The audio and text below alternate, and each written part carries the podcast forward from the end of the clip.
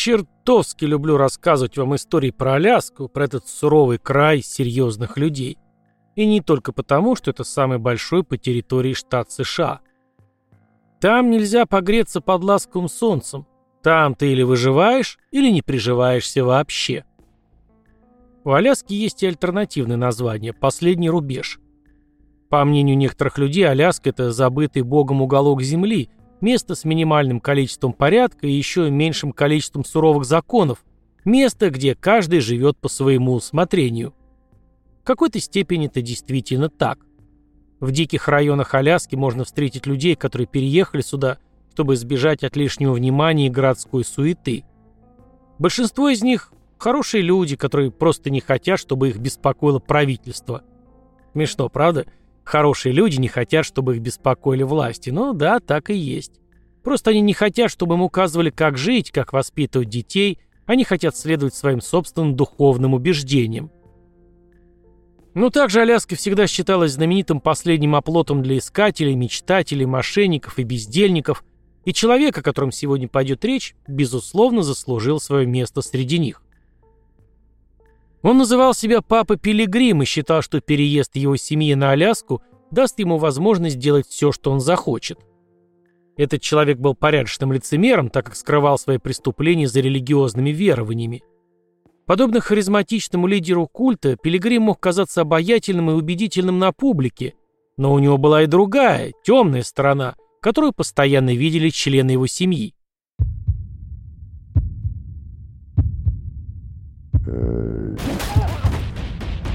Краймкаст.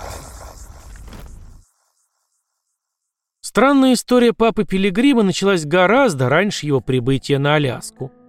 Когда он учился в средней школе, Пилигрима звали Роберт или Бобби Хейл. Его отец был звездой футбола в колледже, но отказался от предложения выступать за крутейшую команду Вашингтон Редскинс, а вместо этого поступил на службу в ФБР. Он был очень властным человеком, который сделал себе хорошую карьеру в бюро, имел некоторое аффилированное отношение к компании, занимающейся оборонными госзаказами, и был завсегдатаем загородных элитных клубов. Бобби Хейл вырос в очень обеспеченной семье в Арлингтоне, штат Техас, где он, его брат-близнец Билли и младший брат Томми учились в средней школе Арлингтон Хайтс. С ранних лет Роберт отличался своим взрывным характером, крепкими кулаками и готовностью подраться с кем угодно, поэтому родители, не раздумывая, отдали его на бокс. Единственный способ выиграть бой против Бобби, говорил его брат-близнец своему знакомому из колледжа, это схватить тяжелый предмет и бить его до тех пор, пока он не потеряет сознание. Если ты не нокаутировал его быстро, лучше всего бежать. Слово о побегах. В 17 лет Бобби сбежал со своей 16-летней школьной возлюбленной, Кэтлин Коннелли, дочерью будущего губернатора Техаса Джона Коннелли. Джон Боуден Коннелли-младший, кстати, больше всего запомнился американцам тем, что ехал в машине с президентом Джоном Кеннеди в Далласе, когда на того было совершено покушение в 1963 году, и был ранен в спину той же пулей, что попала в шею Кеннеди. Потом он будет говорить, что его спасло божественное вмешательство. Вполне возможно, что в то же самое время Бог посоветовал ему стать активным сторонником Вьетнамской войны и расовой сегрегации. Но сегодня не о нем. Так вот, Бобби и Кэтлин Коннелли сбежали и скрылись в Талахасе, штат Флорида, где Кей Кей как обычно это бывает, чисто случайно узнала, что беременна. Отношения у молодых людей были бурными, они считали себя помолвленными. Но горячая кровь, гормоны, флоридское солнце припекало, поэтому в том, что 27 апреля 1959 года после бурной ссоры Кей-Кей попросилась на ночь к хозяйке квартиры, не было ничего удивительного. На следующее утро девушка пришла в местный полицейский участок и спросила, могут ли они отправить ее обратно к родителям в Техас.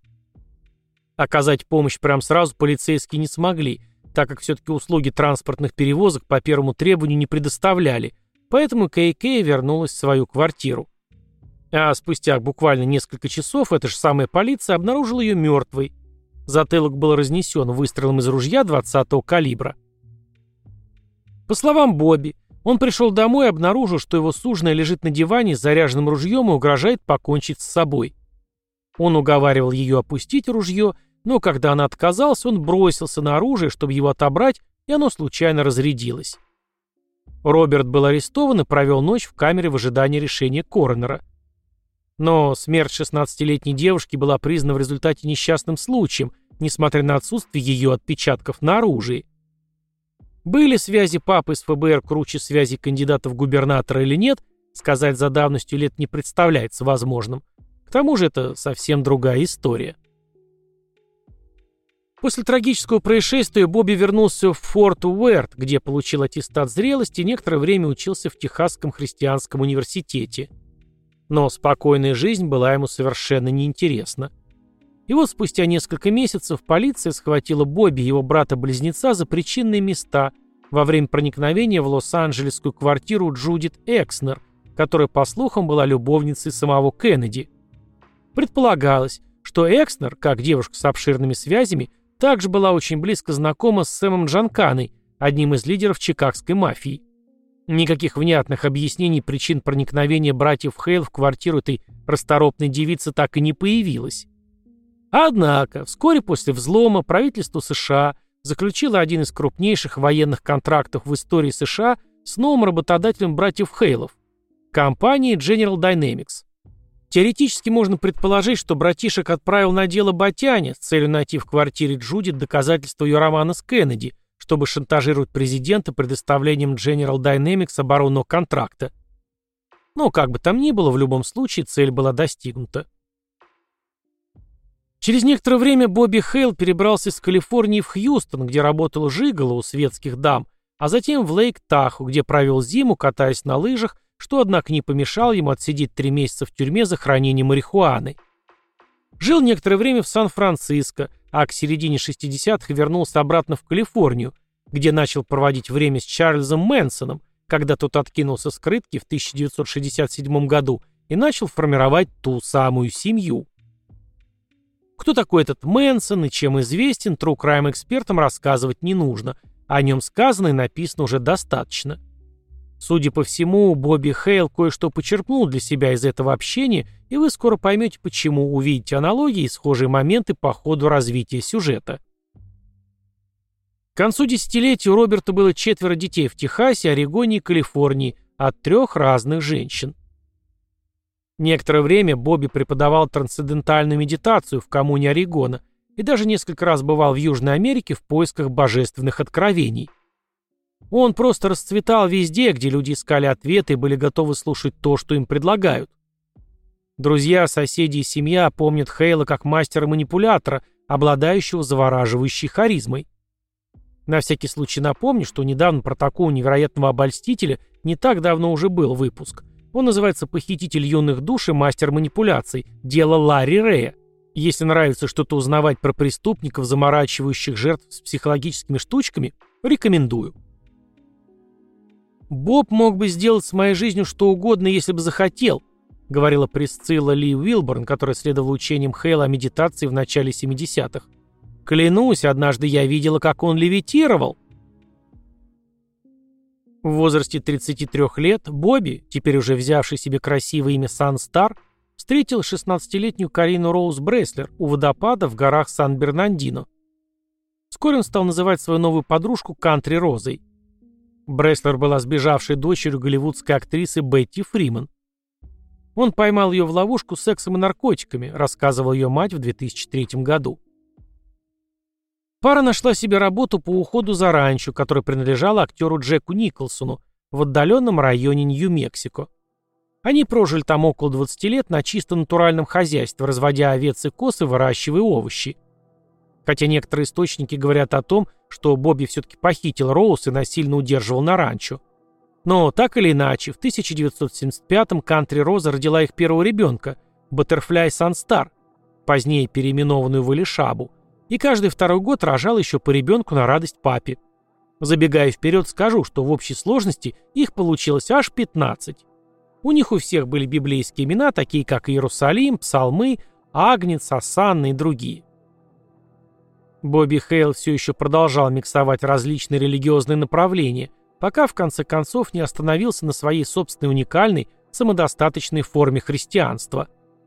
Он взял себе имя проповедник Боб, а затем папа Пилигрим, и со временем стал невероятно искусным в распространении своей версии Слова Господа. В начале 90-х он убедил своего брата-близнеца Уильяма, успешного ветеринара из Форт Уэрта, отказаться от всего материального имущества и переехать в Нью-Мексико.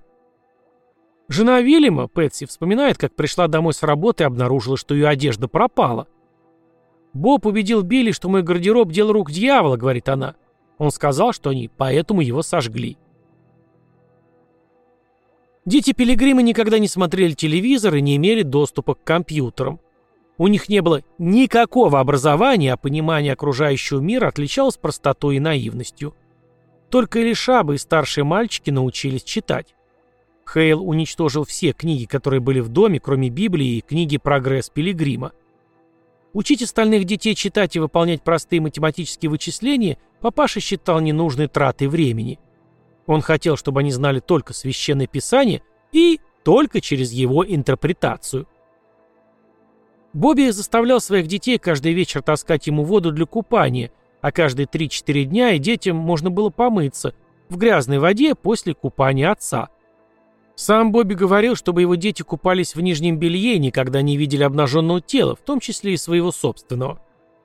Папа требовал от всех членов семьи полного послушания, и когда ему казалось, что его не слушаются, он быстро и жестоко всех наказывал.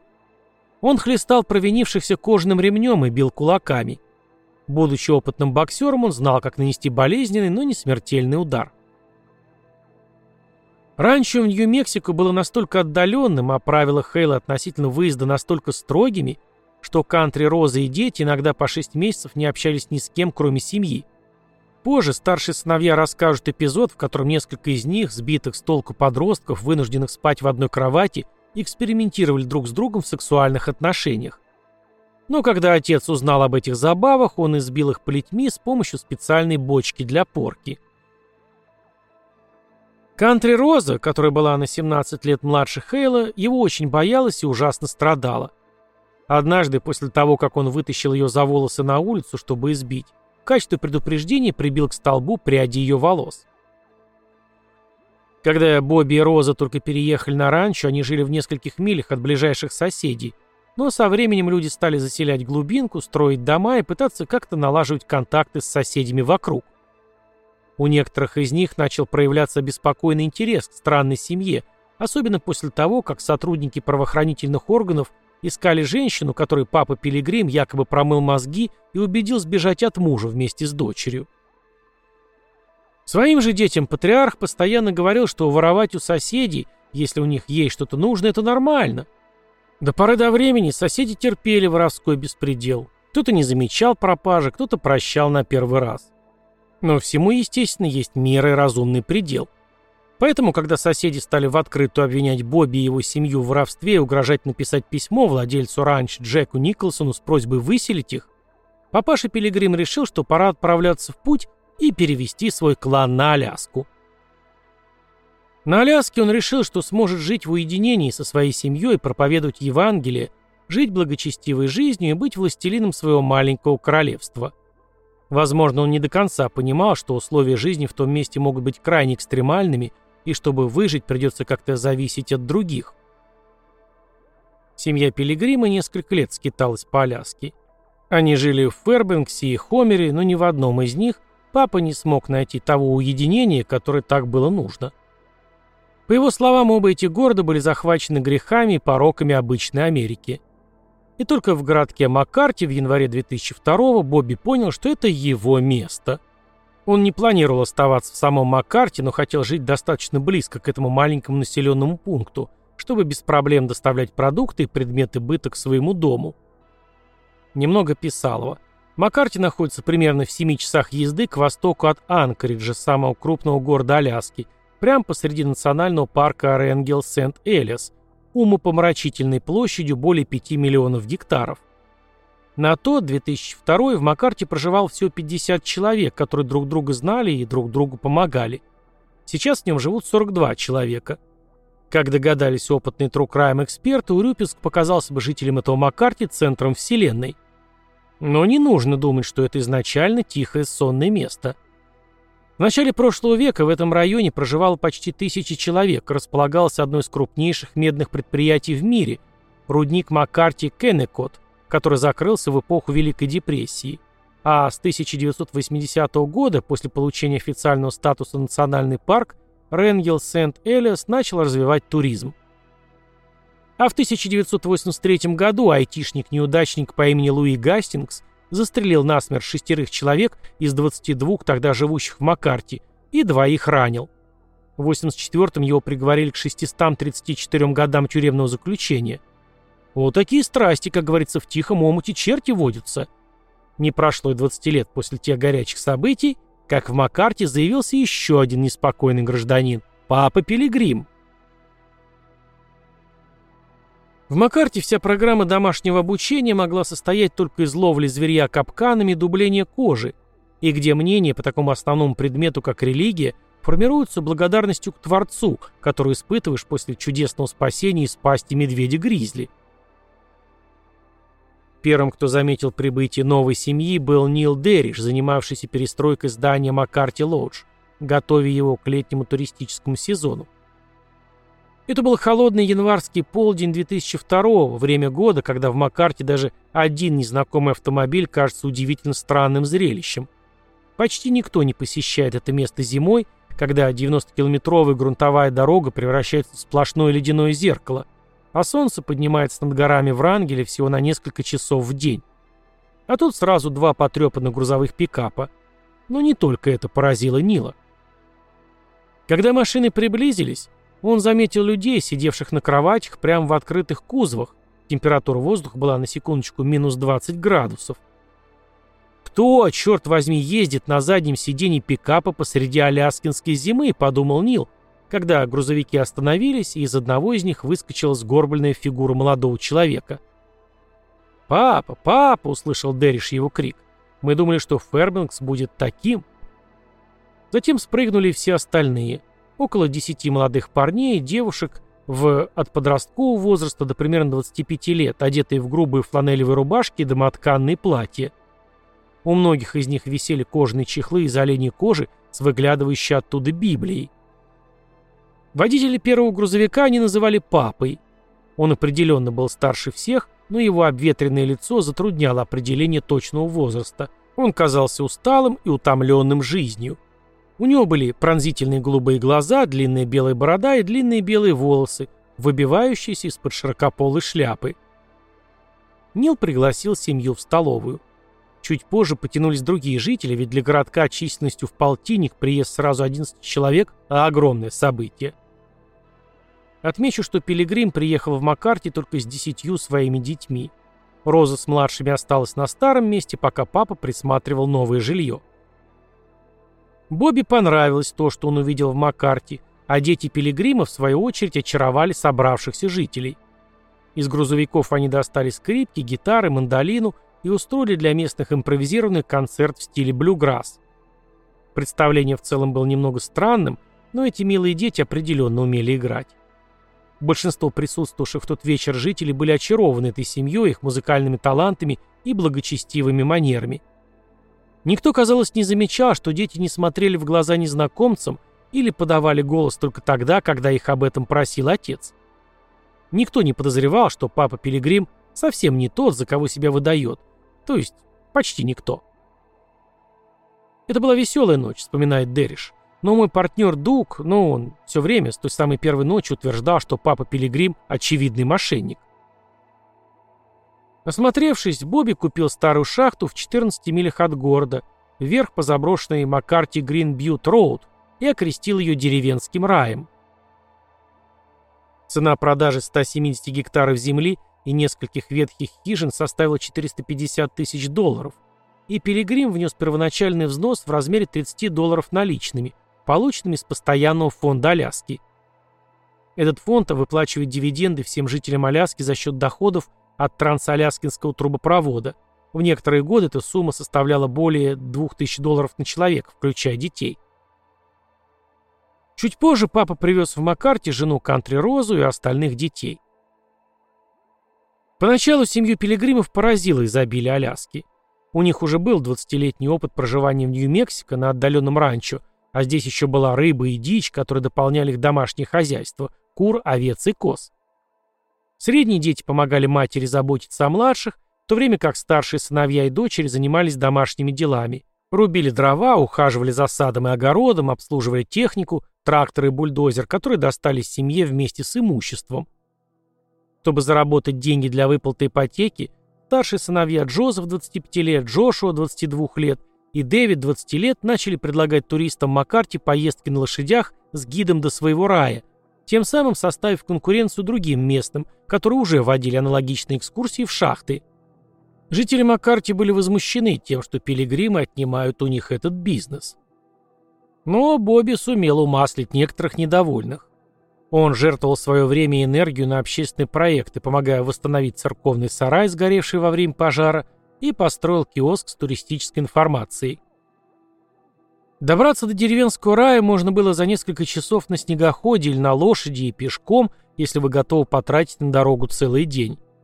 Вот примерный маршрут. Выезжаем на снегоходах из Маккарти, едем по Маккарти Грин Бьют Роуд. Дорога повторяет течение ручья, который нужно пересечь 13 раз по замерзшей воде. Дорога настолько сложная, что волей-неволей нужно сделать несколько остановок. И вот через несколько часов мы подъезжаем к небольшому холму, расположенному в стороне от берега, где видим скопление деревянных построек. Это и есть деревенский рай. Подъехать на грузовике по этой дороге было невозможно, потому что ее фактически не было, поэтому Пилигрим организовал доставку продуктов и всех бытовых нужд на бушплане. Это легкий одномоторный самолет именно для таких целей. И на лошадях. Однако вскоре доставка стала слишком дорогой, и уже осенью этого же 2002 когда у семьи закончились средства, семья начала тайно использовать бульдозер для расчистки старой дороги к городу. Вы спросите, почему тайно? Я вам объясню. Дело в том, что дорога к краю проходила через национальный парк Ренгель-Сент-Элиас, а правила парка запрещали расчистку этих земель и изменение старой дороги. Поэтому папаша сделал все возможное, чтобы скрыть свои незаконные действия от службы парка. Весной следующего года при обходе рейнджеры парка обнаружили расчищенный путь, удивились и приступили к осмотру повреждений. После чего, разобравшись, подготовили судебный иск против Роберта Хейла. Узнав об этом и не теряя времени, Пилигрим слезно попросил жителей городка сочувствия и поддержки. Он расклеивал и рассылал письма о несправедливости службы парков, отказывающие его простой богобоязненной семье в доступе к своему дому. Однако в прессе Аляски все чаще мелькали слухи о том, что семья Хейлов неплохо вооружена и непредсказуема, и что дела могут развернуться так же, как в Руби-Ридж. Это инцидент в Айдахо в 1992 по сути напоминающий замес Уэйка в 1993 такой же кровавый, только менее распиаренный, потому что там было меньше народу. Узнав об этом, папа пригласил съемочную группу телевизионных новостей из Анкориджа, чтобы зрители увидели простой образ жизни семьи, а он лично рассказал о том, как сильно им нужна старая дорога, по которой они доставляют продукты в свой дом, в котором кроме генератора больше не было никаких современных удобств. Этот новостной сюжет, ну, понятное дело, поданный с нужной стороны и в нужном контексте, вызвал поддержку семьи Пилигрима и гнев в адрес парковой службы. Он начинался панорамным кадром гор Врангеля, а потом за кадром голос Бобби, сладкий и высокий, произнес припев традиционной кантри-песни. «Во вчерашних снах я вернулся к двери своей маленькой каюты». «Чтобы я мог любить своих детей, я должен быть их кормильцем», — вещал Пилигрим. Я с большой неохотой взял бульдозер и поехал по дороге. Я понятия не имел, что меня ждет. Хейл в этом сюжете производил впечатление мудрого и безмятежного человека, говорящего нежным, отстраненным голосом о том, что никто из его детей не ушел из дома, чтобы жениться или выйти замуж, никто его не бросил. Его старшая дочь, 28-летняя Лишаба, объяснила почему. «Сегодня все примеряют друг друга как новую пару синих джинсов», — сказала она.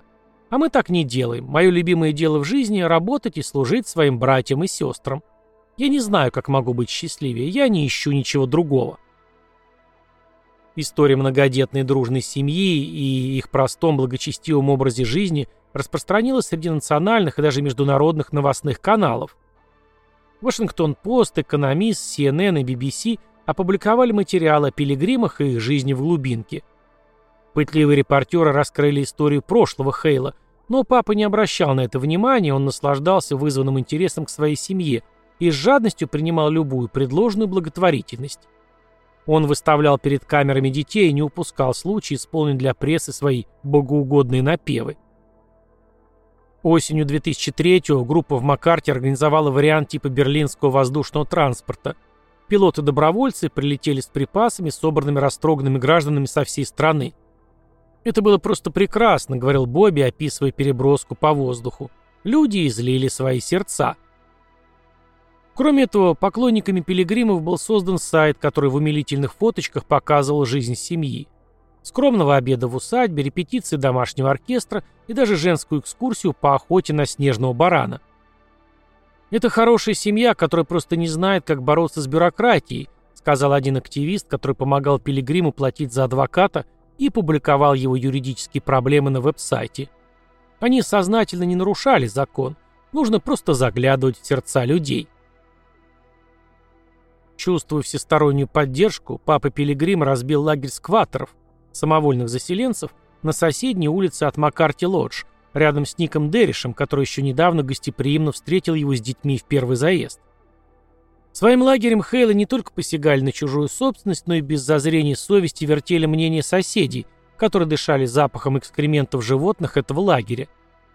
Жители Маккарти неоднократно просили Бобби перенести лагерь, каждый раз получая в ответ полный игнор. И вот когда очередная просьба не была услышана и пилигримы отказались двинуться с места, к их лагерю на бульдозере подъехал Стивенс Харпер, смотритель парка и сосед, чья подъездная дорога была частично заблокирована имуществом семейки Бобби. На помощь Харперу прибыли два десятка жителей Маккарти, а это, хочу заметить, почти половина всего населения. И папа Пилигрим решил не накалять обстановку еще больше и все-таки перенес лагерь на участок земли, который недавно приобрел. Этот участок находился в конце Маккарти-Роуд, недалеко от дома Джона Адамса. Там Бобби построил несколько деревянных построек, а вот на водопровод, электричество и телефон денег не хватило, поэтому семья часто обращалась к Адамсу, чтобы одолжить инструмент или позвонить в деревенский рай. Патриарх продолжал внушать детям, что воровать чужое имущество животных – это нормально, а когда происходили стычки с кем-то из местных жителей, он сразу после ссоры посылал Джошуа и Джейкоба, двух своих старших сыновей, с целью слегка попугать оппонентов. Как-то рейнджеры парковой службы поднимались по дороге, чтобы поговорить с Пилигримом, однако путь им преградили с решительными намерениями старшие дети Бобби верхом на лошадях. Чтобы не навлечь беду, работники парка уехали назад. Папа Пилигрим любил проповедовать свою версию Евангелия, а когда другие не соглашались с ним, он злился и уходил. Жители Макарти считали его властным и самоуверенным, а некоторых из них беспокоило благополучие детей. У старших часто были замечены большие синяки, и люди задавались вопросом, были ли они вызваны молодой бурной жизнью, или же их источник более реальный и зловещий. Кроме того, люди обратили внимание, что большинство детей Бобби не умеют читать и задались вопросом, а есть ли у этих детишек вообще какое-то официальное образование. Но все это беспокойство было только в разговорах и сплетнях. Большинство считало, что не вправе вмешиваться в жизнь благочестивой христианской семьи, которая выглядела вполне благополучной и счастливой. Никто не то что не знал, даже не догадывался о том, какие ужасы терпит Кантри Роза и ее дети от рук папы Пилигрима. Позже, когда вся правда всплывет на поверхность, Ник Дерриш скажет, все эти шишки и синяки, я подумал, что они были частью суровой приграничной жизни семьи. Я чувствую себя идиотом, потому что не заметил этого раньше. Сексуальная жизнь Бобби Пилигрима приобрела элемент новизны, а потом разнообразия, когда самой старшей дочери или Шабе исполнилось 18 лет. Теперь она, отец и мать часто спали в одной постели. Хейл говорил дочери, что ее мать старая и некрасива, она больше не возбуждает его. Поэтому Лишаба должна как следует возбудить папу, чтобы у него получилось заронить свое семя в дряхлую мать. Девушка ненавидела секс с отцом, догадываясь, что это неправильно, но когда она сказала ему, что считает их отношения греховными, тот ответил. В Писании сказано, что отец может иметь интимные отношения со своей старшей дочерью. Он также отметил, что она помогает в богоугодном деле – завести детей своей матери – Однажды несчастный случай привел в деревенский рай гостя. Это был Курт Стенихьем, брокер по недвижимости из Анкориджа, разбивший свой самолет Сесна во время авиаперелета. В итоге он провел в доме Пилигрима 8 дней. Позднее он делился своими впечатлениями. Во время еды первым всегда обслуживали папу, и делала это или Шаба. Она, кстати, единственная, кто ел свежие овощи. В один из вечеров Бобби собрал всю семью для молитвы. «Господи», — сказал он, — «если они придут на нас с оружием, мы молимся, чтобы у них было по пуле для каждого из нас». Так он ждал рейнджеров парка. Но больше всего его поразил контроль Хейла над своими детьми. Пилигрим не хотел, чтобы экран моего компьютера был виден в комнате, опасаясь, что дети придут от этого в восторг. Он сказал им вообще игнорировать меня и не смотреть в глаза. На восьмую ночь пребывания Стэнахьема в глазах Хейла появился блеск. Он хотел, чтобы его дети играли музыку и танцевали. Он рассказывал гостю историю о своих безумных днях в Сан-Франциско. Папа распустил волосы, и тут я увидел старого хиппи, вспоминал брокер. А на следующее утро Бобби потребовал, чтобы я ушел. Он казался напуганным, как будто я увидел ту часть его, которую он не хотел показывать. Ожидая, пока за ним прилетят, Стэнахим спросил Пилигрима, что произошло. «Мы с вами многое повидали в этом мире», — коротко ответил Хейл. «Но мои дети нет, они чисты. Я не хочу, чтобы они были испорчены». Несмотря на все усилия и хитрости, денег семье не хватало, поэтому папа придумал все новые виды заработка. Так, в начале летнего туристического сезона он разместил своих младших детей у популярного пешеходного моста, где те, одетые в лохмотье, продавали билеты на экскурсии между Маккарти и шахтой Кеннекот, перебивая подобный бизнес другим местным семьям. Кроме того, от безысходности он разрешил старшим сыновьям Джозефу, Джошуа, Дэвиду и Моисею работать у охотничьих гидов в нескольких часах езды к северу от Маккарти. Освободившись от контроля сурового отца, парни начали нарушать его запрет на посещение церкви вместе с другими семьями. На одной из служб они встретили богобоязненного и глубоко верующего Джима Бекингема, бывшего офицера армии США из Палмера, штат Аляска, который познакомил их со своими девятью детьми. Общение быстро перетекло в дружбу, и летом 2004-го семья Пилигримов поехала в Палмер в гости к Бекингемам. Как и полагается в больших религиозных семьях, у мужчин были свои разговоры, а у женщин свои.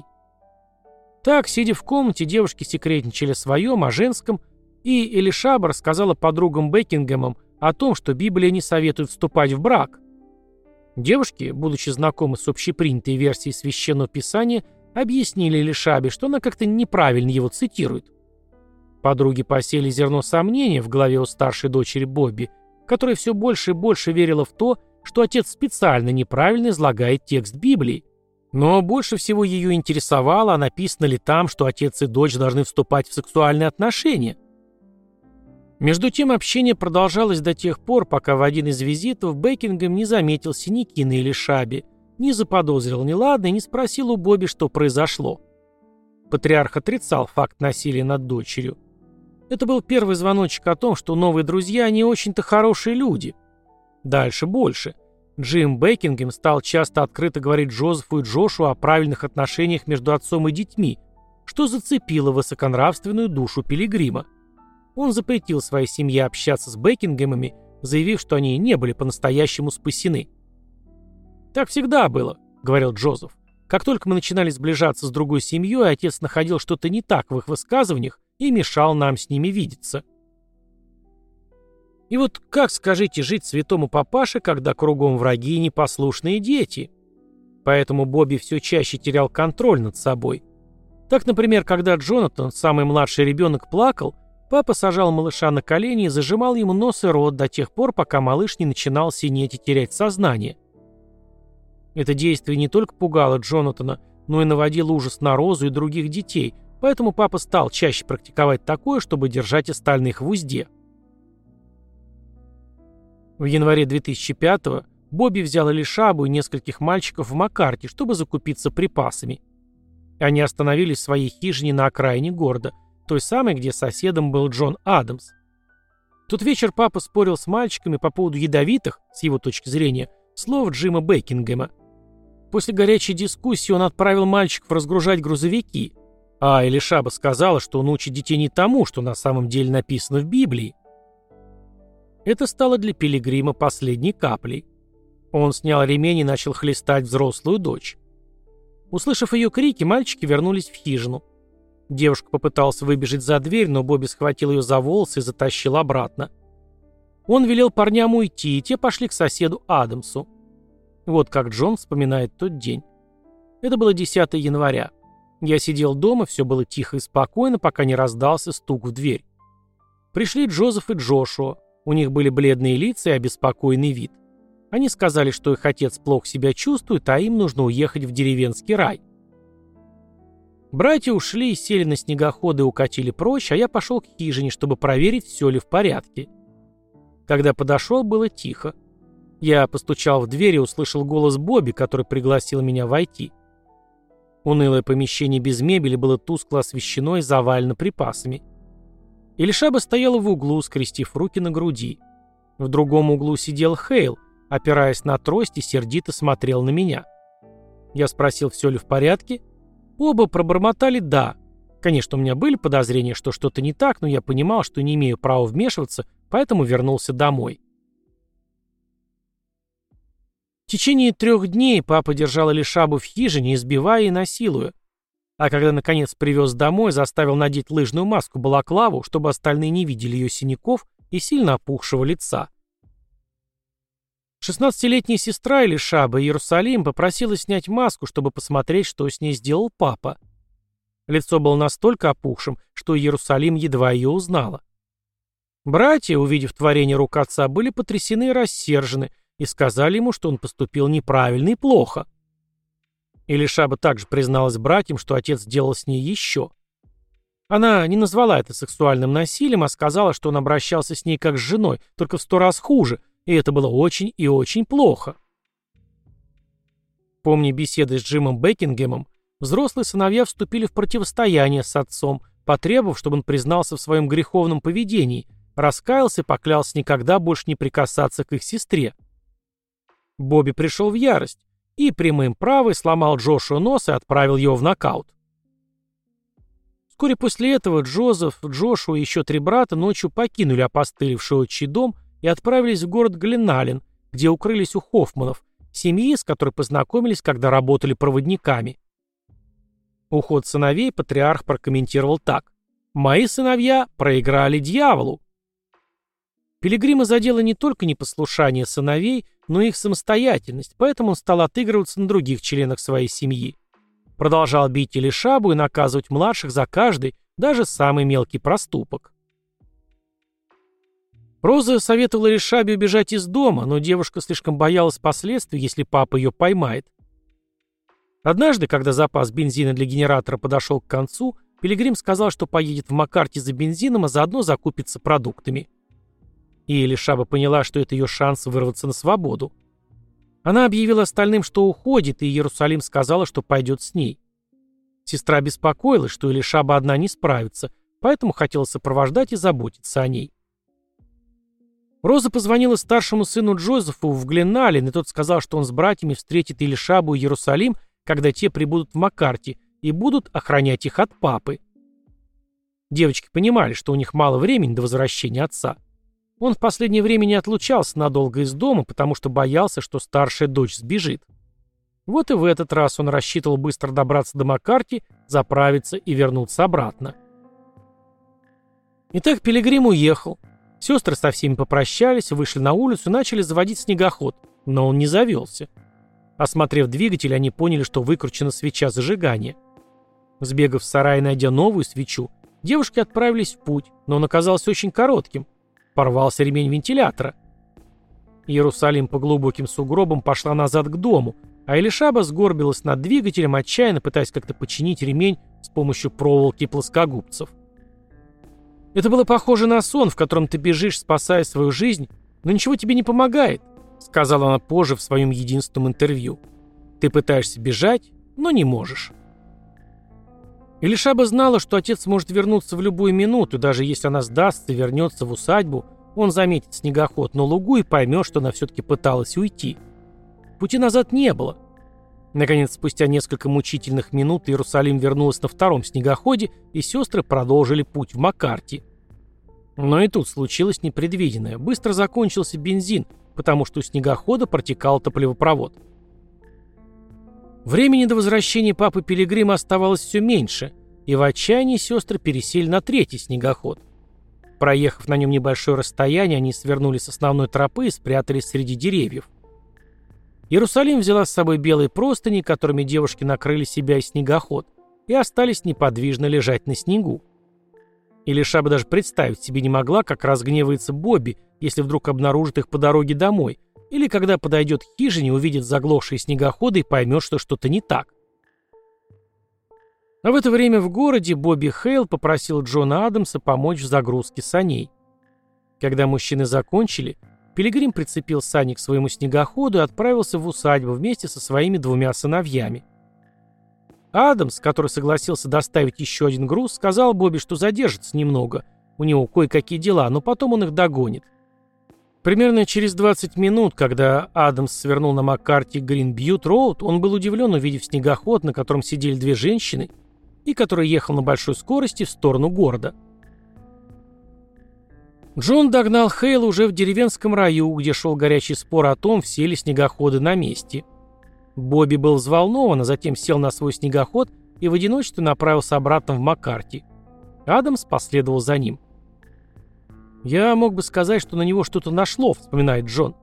Обычно он осторожен на снегоходе, но глядя на его следы, я понял, что он едет так быстро, как только может.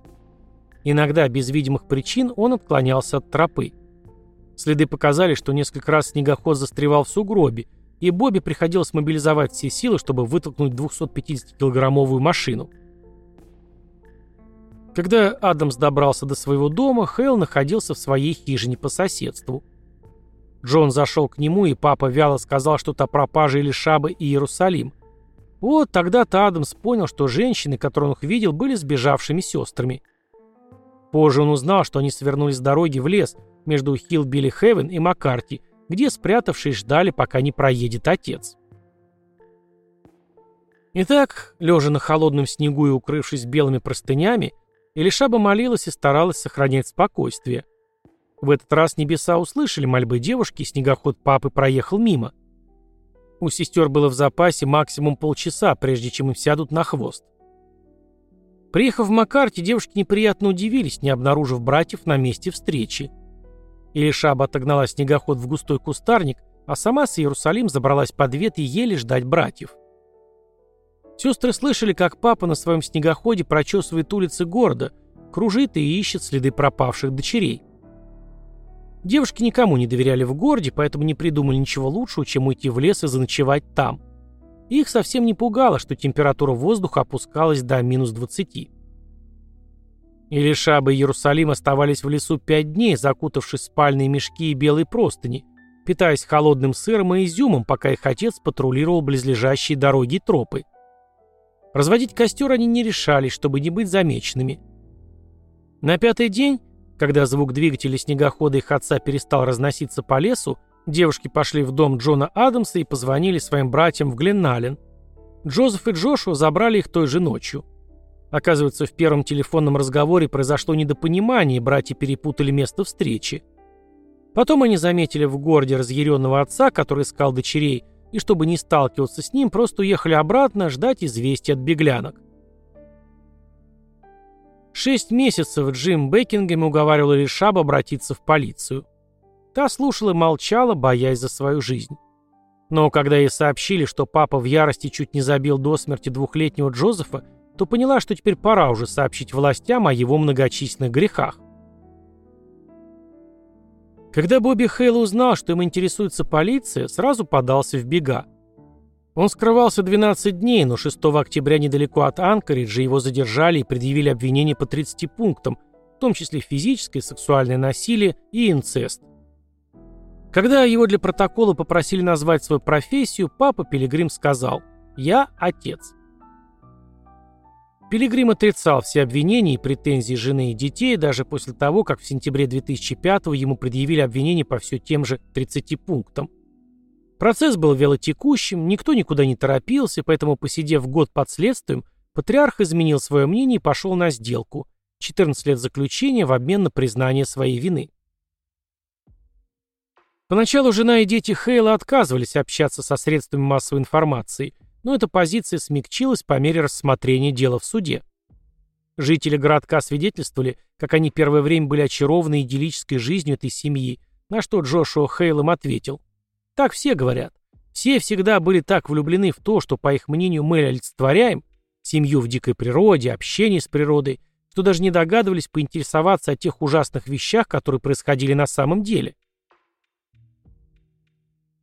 В сентябре 2007 на последнем судебном заседании в течение четырех мучительных часов жена Хейла и 14 из 15 его детей выступали перед судом, рассказывая о своей жизни в семье, которую на процессе назвали культом. Они сказали, что отец держал их изолированными, невежественными и под своим контролем.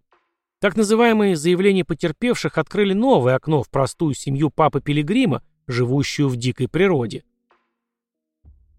Внешне мы выглядели необычно и могли быть весьма очаровательными, но за закрытыми дверями разыгрывалась драма, говорила Кантри Роза в жизни Карины Роуз Хейл, жена папы Пилигрима и мать его детей. Когда патриарх был в ярости, он не давал детям спать всю ночь, бил по голове, если они засыпали, и разглагольствовал о месте в Писании, которое они не могли прочитать сами. Напомню, что большинство детей не умело читать. Некоторые дочери говорили, что он терся о них в постели, утверждая, что таков Божий путь. «Я помню, как в мой день рождения ты очень долго держал меня на коленях», сказала одна маленькая дочь. «Это было нехорошо, я очень долго пыталась выбросить это из головы». Дети рассказали судье, что их учили, что нормально, даже праведно в глазах Бога воровать у соседей из магазинов, лгать окружающим и стрелять в диких животных, всякий раз, когда у них есть такая возможность. Вот что говорит Иерусалим Хейл. Мы жили в страхе, не имея возможности высказаться, как маленькая мышь, которая попала в ловушку сверкающих глаз и покачивающейся головы ядовитой змеи. Карина Роуз. Если я не называла его Господь, он избивал меня. Мы все беспомощно шли за ним в ад. Словами невозможно выразить, как женщинам вроде меня нужны другие, которые протянут руку помощи. Старшие сыновья, которым было уже больше двадцати, плакали, жалея о том, что боялись вмешиваться в происходящее. «Я прошу прощения за то, что позволил этим вещам случиться», — морщился 28-летний Джошуа Хейл. «Я бью себя в грудь и плачу. Столько всего нужно исправить, и столько же исправить нельзя». «Я не могу себе представить, как отец мог видеть, что его дети страдают», — сказала 17-летняя Асанна. До встречи с Бекингемами все они считали свою жизнь нормальной, но увидев другую сторону общения в семье, взаимоотношений в ней, послушав речи Джима Бекингема, у них начали открываться глаза. И хотя они говорили заученные ранее фразы или же читали с запинками, уже взрослые люди и подростки вызывали слезы жалости у всех присутствующих. Роберт Хейл все время молчал и редко смотрел своей семье в глаза – он сидел и яростно записывал что-то в блокнот. Самый последний перед судьей выступала Лишаба. Она написала свою обвинительную речь на десяти листах. Там было много подробностей. Так, склоняя дочь к сексу, папа называл ее особым утешением, посланным Богом, а их интимное сотрудничество может избавить ее и братьев и сестер от сурового наказания, которое они могут получить. Пилигрим избивал и саму Илишабу, а когда она пыталась сопротивляться, то в качестве наказания он заставлял ее избивать своих младших братьев и сестер. «Все это ты делаешь во имя Бога и любви. Если ты подчинишься, то будешь благословлена», — говорил отец. «Ты взял себе то, что мне было очень дорого. Ты знал, что я хотела быть чистой», — слезами на глазах читала свою речь девушка. Илишаба рассказала случай, когда папа три дня держал ее в заперти и бил и насиловал в холодной хижине по соседству с Джоном Адамсом. Все свои действия он назвал коррекцией, которая последовала после неправильных высказываний дочери и ее вопросов, типа «А правильно ли было для отца вступать в сексуальные отношения с собственной дочерью?» «Ты бил меня своими крепкими кулаками», — сказала она, обращаясь к Бобби. «Ты заколотил дверь, чтобы я не смогла выйти. Если бы я закричала, ты бы разорвал меня на куски, и все это твои слова». Бобби Хейл спокойно выслушал исповедь дочери и ответил, что все это неправда, а свою взрослую дочь призвал к покаянию. На слушаниях по вынесению приговора члены семьи Роберта Хейла сказали своему отцу, что любят его, стараются не держать зла и простить за все, а судью Дональда Хопвуда умоляли не выпускать папу из тюрьмы. После вынесения приговора Джозеф сказал, «Я никогда не смогу понять, почему мой отец делал то, что делал». Роберт Хейл умер в тюремной больнице 26 мая 2008 года, спустя всего 8 месяцев после начала 14-летнего срока заключения. Ему было 67 лет, и он уже много лет страдал от цирроза печени, диабета и тромбоза. Он так и не извинился перед своей семьей и не раскаялся в содеянном. Он просто отказался с ними общаться. Джозеф Хейл, которому на тот момент был 31 год, сказал, «Это одновременно вызывает грусть и освобождает. Но больше освобождает. Бог был добр к нам. Роза с детьми Бобби Пилигрима переехали к Бейкингемам, где стали жить тихой и спокойной жизнью, учиться писать и читать и просто наслаждаться каждым днем. Джозеф и Джошуа женились на двух старших дочерях Бекингемов. Элишаба вышла замуж за Мэтью Дорксона и сменила фамилию. Чуть позже она написала книгу о своей жизни, которую назвала «Из дикой местности». Все они живут в Палмере, где цивилизация легко уживается с дикой природой. Все они продолжают вести добродетельную и простую жизнь. Ходят в местную церковь и оплачивают свои счета, работая по тем профессиям, которым научились, живя за городом. Строительство, столярное дело, уход за скотом. Они читают Библию и поддерживают друг друга в различных делах и проектах. Но всем им, несмотря на разный возраст, предстоит долгое восстановление и множество непрекращающихся проблем. Джошуа, Джозеф и Элишаба, как самые взрослые, считают, что у них украли половину жизни. И все они сохраняют настороженность по отношению к внешнему миру. Элишаба дала единственное интервью о своей жизни после выхода книги. Вот пара фрагментов из нее. Я помню, как смотрела сквозь щели старого грузовика, в кузове которого был построен сарай, и просто смотрела на людей вокруг. Все вокруг было таким чуждым и таким отличным от нас. И мы действительно были другими. А потом бывали времена, когда мы все ходили в магазин с отцом и мамой, всегда босиком.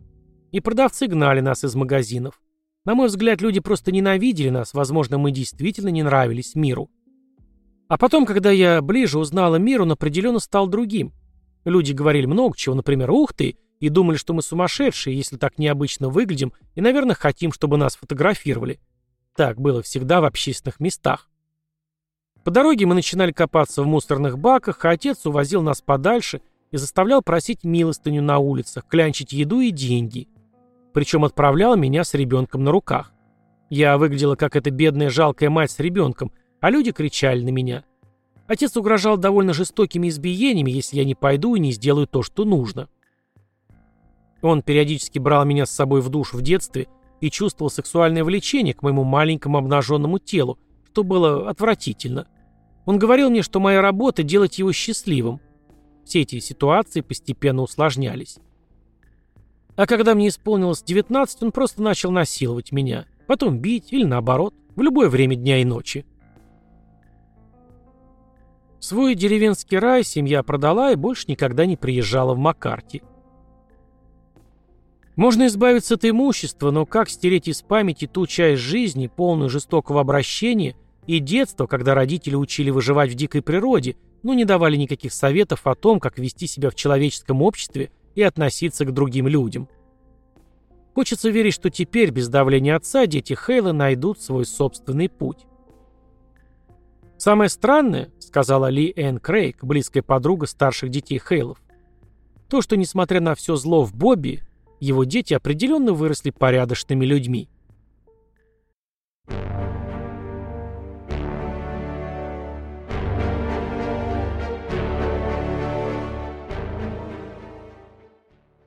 Вот такая история. Несомненно, у Роберта Хейла кукуха была не на месте, вероятно, уже с подросткового возраста, а после лекции Чарльза Мэнсона он определенно ступил на свой особый путь, который закончился смертью на холодных нарах. Его психическим состоянием в ходе суда никто не озаботился, а жаль, думаю, с заключением психиатров было бы интересно ознакомиться.